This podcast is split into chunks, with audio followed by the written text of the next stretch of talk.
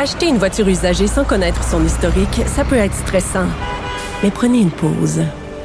Et procurez-vous un rapport d'historique de véhicule Carfax Canada pour vous éviter du stress inutile. Carfax Canada. Achetez l'esprit tranquille. La Banque Q est reconnue pour faire valoir vos avoirs sans vous les prendre. Mais quand vous pensez à votre premier compte bancaire, tu sais, dans le temps à l'école, vous faisiez vos dépôts avec vos scènes dans la petite enveloppe. Hmm, C'était bien beau. Mais avec le temps, ce vieux compte-là vous a coûté des milliers de dollars en frais, puis vous ne faites pas une scène d'intérêt. Avec la Banque Q, vous obtenez des intérêts élevés et aucun frais sur vos services bancaires courants. Autrement dit, ça fait pas mal plus de scènes dans votre enveloppe, ça. Banque Q. Faites valoir vos avoirs. Visitez banqueq.ca pour en savoir plus.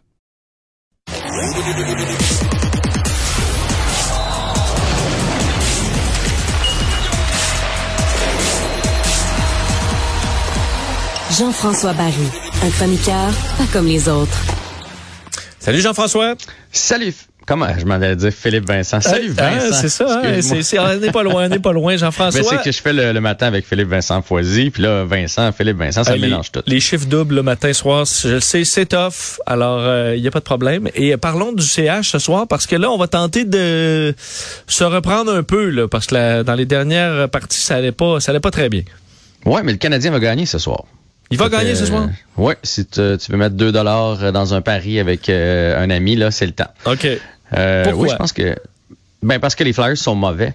Archi mauvais. Depuis Ouais. qu'ils ont échangé Claude Giroux, c'était encore pire. Deux victoires à leurs 13 euh, derniers matchs. Euh, Carter Hart a des difficultés là-bas, la défensive aussi. Bref, euh, il n'y a rien qui va du côté des Flyers. Alors, je, je parie pas nécessairement pour le Canadien, mais je parie contre les Flyers. Et euh, c'est le retour de Carey Price devant le filet, qui a bien fait à son dernier départ. Je pense qu'il va y aller pour sa première victoire cette année. Je peux pas croire que le Canadien va encore y offrir aucun but. Alors, je, ouais, je pense que les astres s'alignent. Et la meilleure nouvelle dans tout ça, pour être bien franc, là, au-delà de la victoire, c'est que il va d'un deuxième match, donc en, en trois jours. Euh, mardi, jeudi. Moi, je pensais vraiment qu'on allait se passer ça d'ici à la fin de l'année, tu sais, question de pas endommager son genou. Donc, si on l'envoie dans le filet comme ça, ça va faire trois, trois fois, mais de Ouais. rien dans la dernière semaine. Donc, il se sent bien, là, ça veut dire. vendredi, mardi, jeudi, donc trois fois en sept soirs. Ça veut dire qu'il se sent très bien. Ça veut dire qu'il doit avoir. T'as-tu pensé là, quand il sort la, la trolley de médecins qui sont dessus? Oui, Euh, oui, avant, tu sais, après. Fait que là, tout le monde doit regarder son genou, puis là, tout le monde doit dire, ben, hey, il n'y a pas d'enfleur, il n'y a pas d'eau, il a pas, c'est pas bleu, il y a rien. Fait que si t'as envie, oui, retourne devant le filet. Et en conférence de presse, euh, lors, après le dernier match, il a dit que pendant la rencontre, il s'était senti mieux, là, que le jeu commençait à ralentir. Donc, parce qu'au au premier départ, il était pas satisfait de lui. Là, il était plus content de comment ça s'est passé. Fait que euh, c'est que des bonnes nouvelles là, dans le cas du, du Canadien, dans le cas de Carey Price, parce que Mais surtout, euh, Jean-François, il doit quand même avoir une urgence de là. C'est là, là. S'il veut faire un peu de glace, euh, c'est maintenant en partie, parce qu'après ça, ça va aller à la saison prochaine. Il va avoir été arrêté vraiment longtemps. Donc, s'il peut le faire, il est mieux de le faire. Mais c'est quoi? C'est bon pour lui, c'est bon pour l'organisation, c'est bon pour tout le monde. Parce que je pense que même lui a douté avec l'année qu'il a eu, euh, avec la chirurgie, avec les reculs en arrière pour son genou, a douté de est-ce que je vais revenir, à quel niveau je vais revenir. Fait que de un, lui a besoin de se prouver euh, pour lui-même, parce que cet été il va avoir des décisions à prendre. Admettons que le Canadien décide de le garder. Carey Price, là, on l'a vu cette semaine, c'est un homme fier et qui a pas envie d'être un boulet pour l'équipe, il l'a dit. Fait que s'il revient à Montréal, c'est parce qu'il est capable de compétitionner, puis son genou tient le coup, que sa tête est là, que, que tout va bien. Si jamais il disait, écoutez, moi, je, je suis pas prêt à faire partie de la reconstruction du Canadien. Échangez-moi. Encore là, je pense pas que Carey va être échangé, je sais pas moi, au, au, euh, Colorado ou euh, aux Flames de Calgary ou peu importe, une bonne équipe, mais arriver là-bas puis être sa liste des blessés, puis finalement que tout le monde le critique puis dise on aurait donc dû le laisser à Montréal. Je pense que si il fait le move de demander une transaction, c'est parce qu'il pense qu'il peut aller gagner ailleurs. Donc dans un cas comme dans l'autre, Kerry a besoin de voir de la glace pour pouvoir prendre une vraie bonne décision avec l'organisation cet été. Puis nous, les fans, les partisans, on va être gagnants de ça parce que la bonne décision va être prise. Parce que si on le garde, mettons qu'on le garde, puis qu'après 10 matchs l'année prochaine, ça fait plus, puis qu'on a échangé Montembeau puis Allen, hey, là, Ouais, on va être on dans le. Pas à peu près. Euh. Il y a d'autres changements à la formation? Oui, puis euh, juste vous dire ça comme ça, là, pour les petits potins. Surveillez voir si Kerry va aller voir Mme Price et ses enfants, là, parce que ça a fait beaucoup ben jaser. Ça continue de faire beaucoup jaser. Donc, s'il le fait encore, c'est parce que là, il, barbe un peu le monde. Oui, ben en fait, l'autre affaire, c'est que là, on voit deux différents angles. Fait que là, on comprend qu'elle se déplace à travers les périodes. Ah. Donc, elle a des billets dans sa zone en première période et dans l'autre zone en deuxième période. Là, ça, ça commence à être un peu plus euh, intense. Alors, à surveiller. les changements dans la formation. Euh, Evans est de retour. Bonne nouvelle, c'est Dauphin qui est cop. On savait que Raphaël Harvey-Pinard allait jouer ce soir puisque Paul Byron est blessé. Lui qui va jouer pour la première fois au Centre Bell. C'est un Québécois là, qui va jouer devant parents, famille, amis. C'est extraordinaire. Et Clack aussi qui revient dans l'alignement. Euh, il prend la place de John, euh, Jordan Harris qui a eu une, une, une soirée plutôt difficile mardi. Euh, il y a eu une rencontre d'anciens Canadiens euh, aussi cette semaine? Oui, ben, euh, je sais pas si tu as vu les images un peu circuler sur les médias sociaux. Le Chris Nyland, Yvan Cournoyer, euh, euh, mon Dieu, Vincent Danfous, Patrice Brisebois. Il y, en avait un méchant paquet. Le Pointu était là. bref, une réunion et Martin Saint-Louis, Gorton, Hughes, la nouvelle garde aussi était, était sur place et j'ai trouvé ça fort intéressant. On l'avait dit. En fait, mon point, c'est que je trouve qu'à date, la nouvelle gouvernance du Canadien livre la marchandise. Je sais pas, toi, t'en es où là-dedans, mais je trouve que, bon, on avait dit qu'on allait se rapprocher des fans. Dernièrement, la job sur les médias sociaux, là, dans le vestiaire, lorsqu'ils sortent après une partie, euh, ils sont vraiment plus accessibles. On les a à, la, plage, exactement. Ouais, ça, tout le monde l'a noté. Ah, c'est, on voyait pas ça avant. Regarde Kerry, comment il est disponible cette semaine. sais, probablement qu'il y a eu dans son cheminement là, dans, dans lorsqu'il est allé en désintox, là, probablement qu'il est bon. Il s'est peut-être retrouvé là-dedans, mais je pense aussi qu'il y a une volonté de la direction de dire ils te mangeront pas, puis au contraire, si tu dis la vérité, et, ça va ça va leur éviter de, de créer une nouvelle. Parce que quand, quand Kerry dit pas grand-chose, on en fait pareil une nouvelle. Fait que, fait que ça, c'est cool. On avait dit qu'on allait se rapprocher des anciens, parce qu'avec Marc Bergevin, on a compris que les anciens n'étaient plus les bienvenus au Centre Bell. Et là, hier, il y a eu ce, ce, ce souper-là, avant hier, pardon, ce souper-là, cette soirée où on a pu échanger.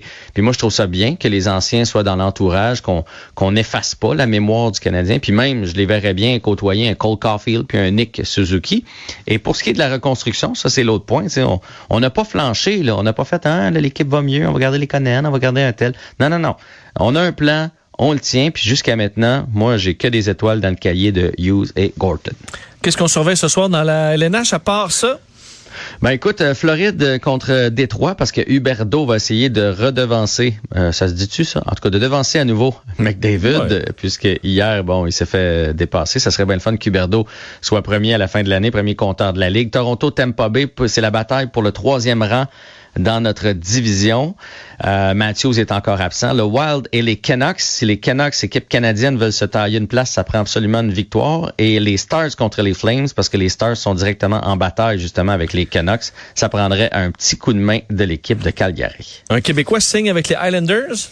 William Dufour, un Québécois de la région de Québec, d'ailleurs choix de cinquième ronde en 2020, qui est le premier marqueur présentement dans la Ligue junior majeure du Québec, 109 points en 61 matchs, vient de signer un contrat d'entrée de trois ans, euh, le contrat standard, là, 75 000 s'il joue dans la Ligue américaine, 850 000 s'il joue en haut, donc trois ans avec les Islanders de New York, chapeau. Et on termine avec le tennis, euh, Bianca Andreescu qui, euh, qui a perdu. Oui, Bianca a perdu 6-1, 3-6 et 6-2, mais contre Arina Sabalenka. Euh, qui est la quatrième raquette mondiale. Donc, tu sais, je veux dire, elle, euh, Bibi n'a pas fait de tennis dans les six derniers mois. Fait que quand tu joues contre la quatrième raquette mondiale, on s'attend à ce que ce soit difficile. C'est pas grave. L'important, c'est qu'elle a au moins gagné son premier match. Donc, elle revient tranquillement.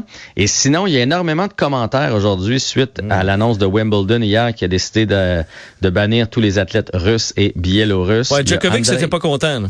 Non, Djokovic a dit que c'était de la folie pure et simple, euh, que lui-même étant un enfant de la guerre, trouve ça discriminatoire, donc il est pas d'accord avec ça. Euh, Andrei Roublev euh, aussi trouve ça discriminatoire et lui, c'est celui qui avait écrit, tu te souviendras, là, c'est un Russe qui avait écrit dans la caméra après le match, parce que souvent ils signent leur nom. Lui, il avait écrit pas de guerre, s'il vous plaît. Tu te souviens de ça dans les premiers moments?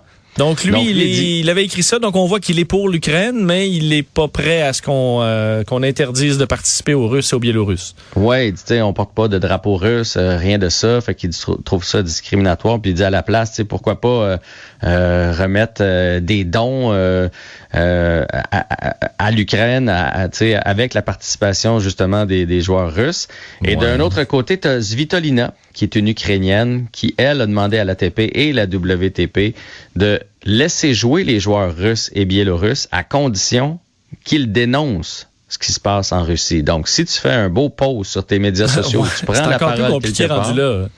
ouais, mais Elle, c'est ce qu'elle a demandé. Elle dit, moi, s'ils sont contre ce qui se passe, s'ils sont contre le système, je suis d'accord. Mais si ils, ils, emboîtent le pas puis ils sont d'accord avec ce qui se passe en Russie, ben là, qu'on les bannisse. Je comprends qu'il n'y a pas de solution euh, qui laisse pas de traces, là, mais on a vu dans des compétitions de voir un athlète russe gagner euh, triomphant. On en a vu qui portait en gymnastique, qui ont porté le Z ou qui ont fait des signes euh, disgracieux. Mm-hmm. Tu veux pas voir ça jamais. Je comprends que la plupart sont, euh, euh ils voudront pas rien faire du tout, là, mais il y, a un, y a un malaise à avoir des athlètes russes, même de pointe en ce moment. C'est une pause. C'est bien dommage, là, mais c'est pas autant dommage que d'avoir ta ville rasée. Là.